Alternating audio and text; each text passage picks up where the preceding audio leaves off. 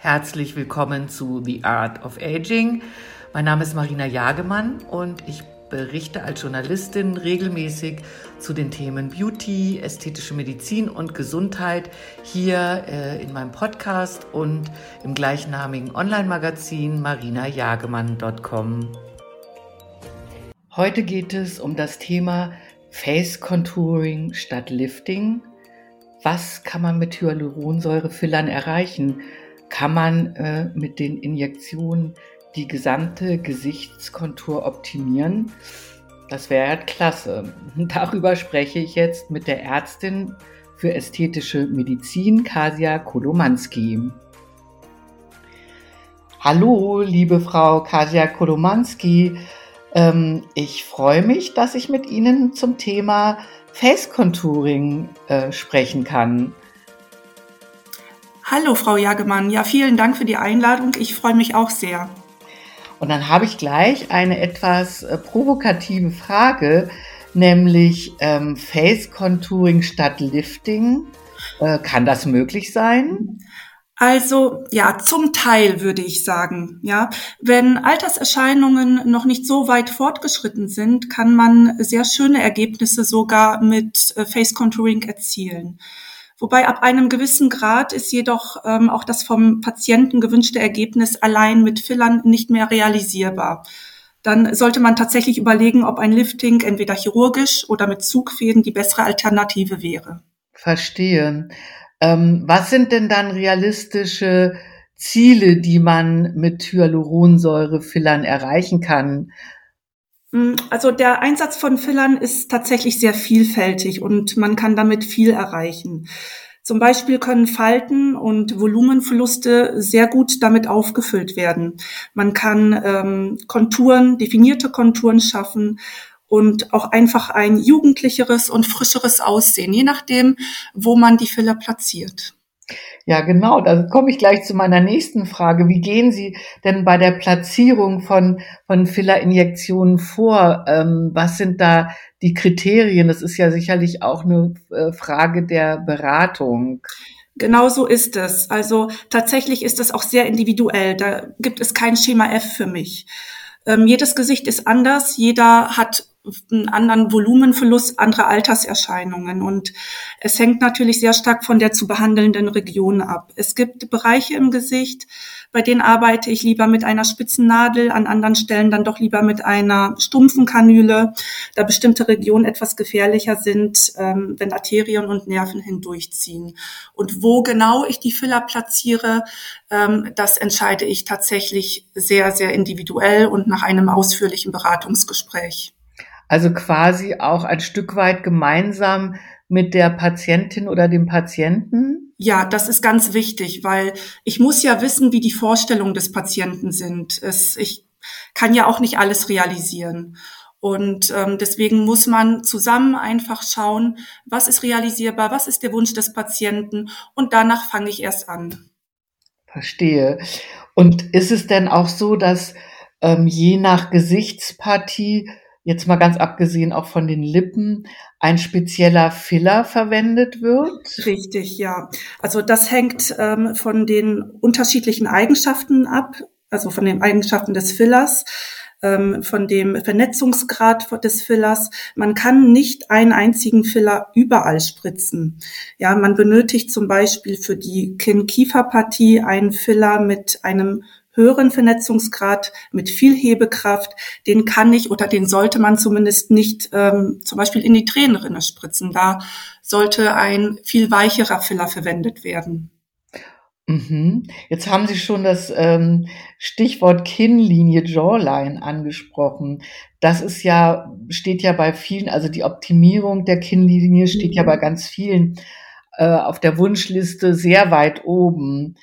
Ähm, wie muss ich mir das vorstellen, dass man die Jawline mit Fillern äh, korrigieren kann? Wo wird da injiziert? Ja, also das ist tatsächlich sehr häufig bei uns in der Praxis. Tatsächlich äh, machen wir das viel. Äh, mit Fillern im Bereich der Jawline schafft man einfach Kontur.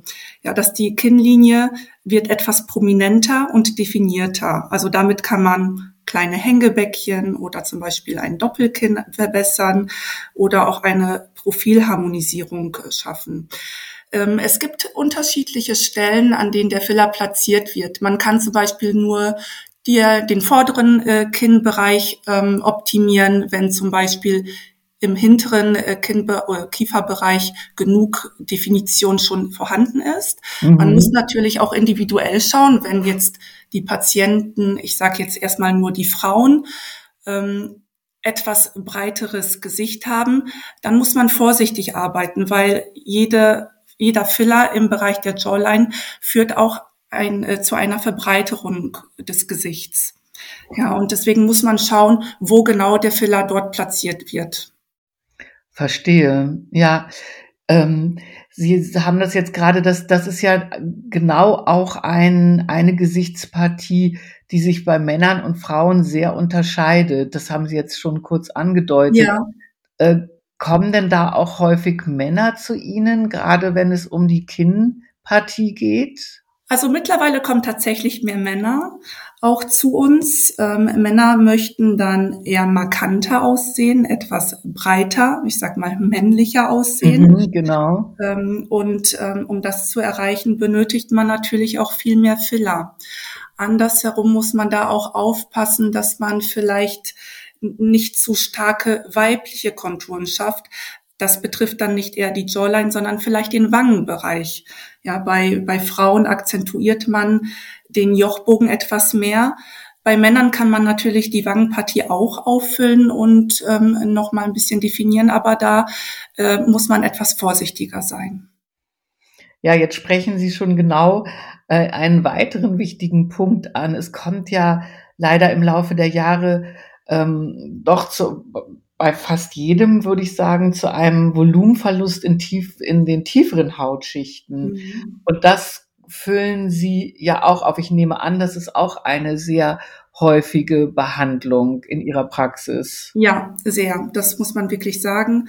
Ähm, man weiß ja mittlerweile, dass die Alterserscheinungen durch den Volumenverlust von den tiefen Fettpolstern kommen, aber auch durch Veränderung des Gesichtsschädels. Und ähm, es gibt ja dieses sogenannte Dreieck der Schönheit. Ja, im Jugendalter mit hohen Wangenknochen, vollen Wangen und auch ähm, gut definierten Kieferkonturen. Und während des Alterungsprozesses kehrt sich dieses Dreieck durch diese Volumenverluste um. Und mit Fillern kann man diesen Verlust wieder ausgleichen oder verbessern, indem man diese Fettpolster auffüllt mit Filler. Als äh, gutes Beispiel kann man dann einfach die äh, Wangen nehmen. Ja, der Volumenverlust in den Wangen führt dazu, dass das Gewebe mit der Schwerkraft nach unten sackt mhm, ja. und dadurch zum Beispiel die Nasolabialfalten viel stärker sichtbar werden. Und dann muss man auch nochmal mit den Patienten sprechen, dass man nicht unbedingt sofort die Falten, also die Nasolabialfalten auffüllt, sondern am Ursprung ansetzt. Und das wären dann quasi das Auffüllen der Wangenknochen also der Wangenpartie. Wobei ja. man sagen muss, dass viele davor Angst haben, weil es gibt ja auch leider abschreckende Beispiele mit überfüllten Wangen. Ähm, aber wenn man sich daran tastet und einfach eine moderate, geringe bis moderate Menge nicht überkorrigiert, ähm, dann kann man damit schon wirklich sehr viel erreichen und man benötigt dann eventuell auch kaum noch Filler für die Nasolabialfalte oder muss die gar nicht mehr auffüllen. Ja, das, das kann ich, das, das ähm, kann ich mir sehr gut vorstellen. Und Sie haben gleich noch einen weiteren Punkt angesprochen, den ich auch sehr wichtig finde, weil es gibt, man, ich finde, dass man wirklich sehr häufig so diese übergefüllten Gesichter sieht, also mhm. so ein bisschen wie aufgeblasen. Ja.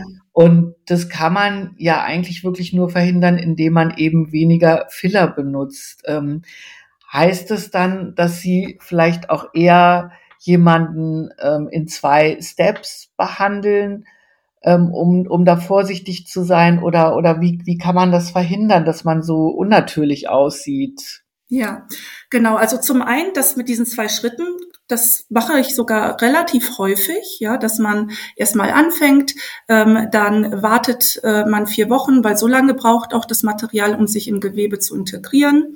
Und dann kann man nochmal auffüllen.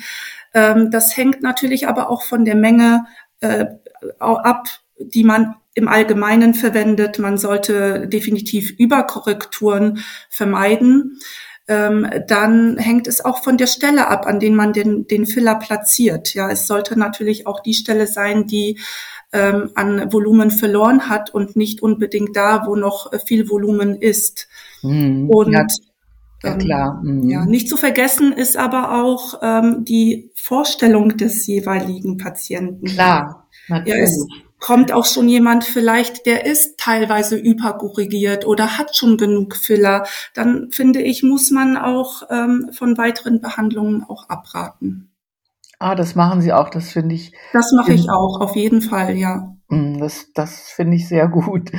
Ist man denn nach der Behandlung gleich wieder gesellschaftsfähig?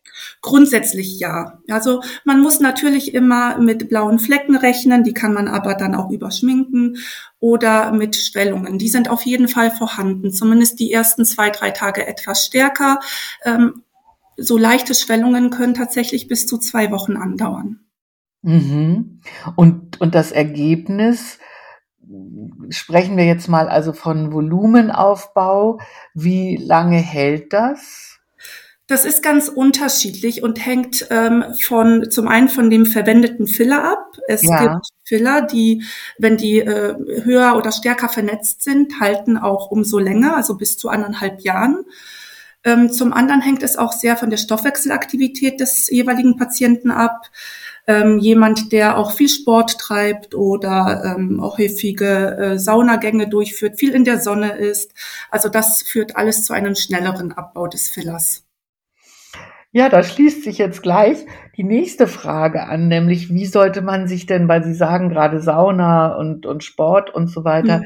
äh, ist es denn dann auch äh, kontraindiziert, also gleich nach der Behandlung, sollte man da mal ein bisschen Ruhe geben und für wie lange? Ja, definitiv. Also ich sage immer, dass man mindestens zwei Tage auf Sport verzichten sollte, ähm, auch mindestens eine, also wirklich mindestens eine Woche, äh, besser zwei, keine Saunagänge, kein Solarium, keine direkte Sonneneinstrahlung. Also wer plant, in den Urlaub zu fliegen, in die Sonne zu fliegen, der sollte dann auch so eine Behandlung gut terminieren und das nicht unmittelbar vorher machen.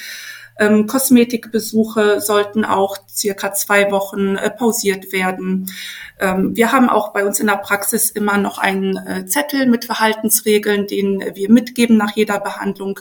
Und ähm, da kann man sich so ein bisschen daran halten. Verstehe, ja. Und Sie haben das vorhin ganz kurz schon angedeutet, nämlich das Thema Risiken und Nebenwirkungen. Ähm, wie, also was, was muss man da beachten und wie gut muss der Arzt sich oder die Ärztin sich auch dann in Anatomie auskennen, damit eben nichts passiert? Was sind denn Risiken? Ähm, also klar, bei jeder Behandlung gibt es natürlich Risiken und Nebenwirkungen. Ähm, neben Schwellungen, blauen Flecken oder auch mal Infektionen kann es ähm, auch im schlimmsten Fall zu einem Gefäßverschluss kommen. Mhm, genau. Ähm, dann ist die Durchblutung in dem Bereich einfach nicht mehr gegeben, wenn Hyaluronsäure zum Beispiel in eine Arterie gespritzt wird. Und im schlimmsten Fall kann das Gewebe dann absterben. Also es ist wirklich äh, immens wichtig, dass sich der jeweilige Arzt oder die Ärztin mit der Gesichtsanatomie sehr gut auskennt.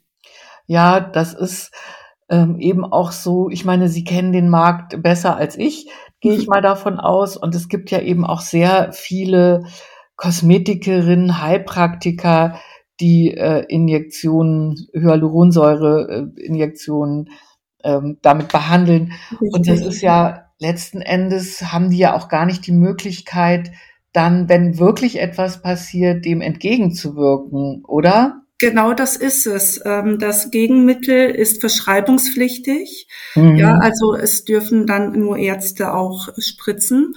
Und deswegen sollte man sich wirklich sehr gut überlegen, zu wem man geht und ähm, bei wem man sich behandeln lässt. Ja, da, da gebe ich Ihnen aber wirklich recht. Und dann ähm, auch wirklich, äh, natürlich ist auch die Produktqualität der Filler ist ja auch ganz wesentlich. Natürlich, ja. Es gibt natürlich auch Marktführer. Ja, wir arbeiten jetzt auch nur mit den Marktführern zusammen.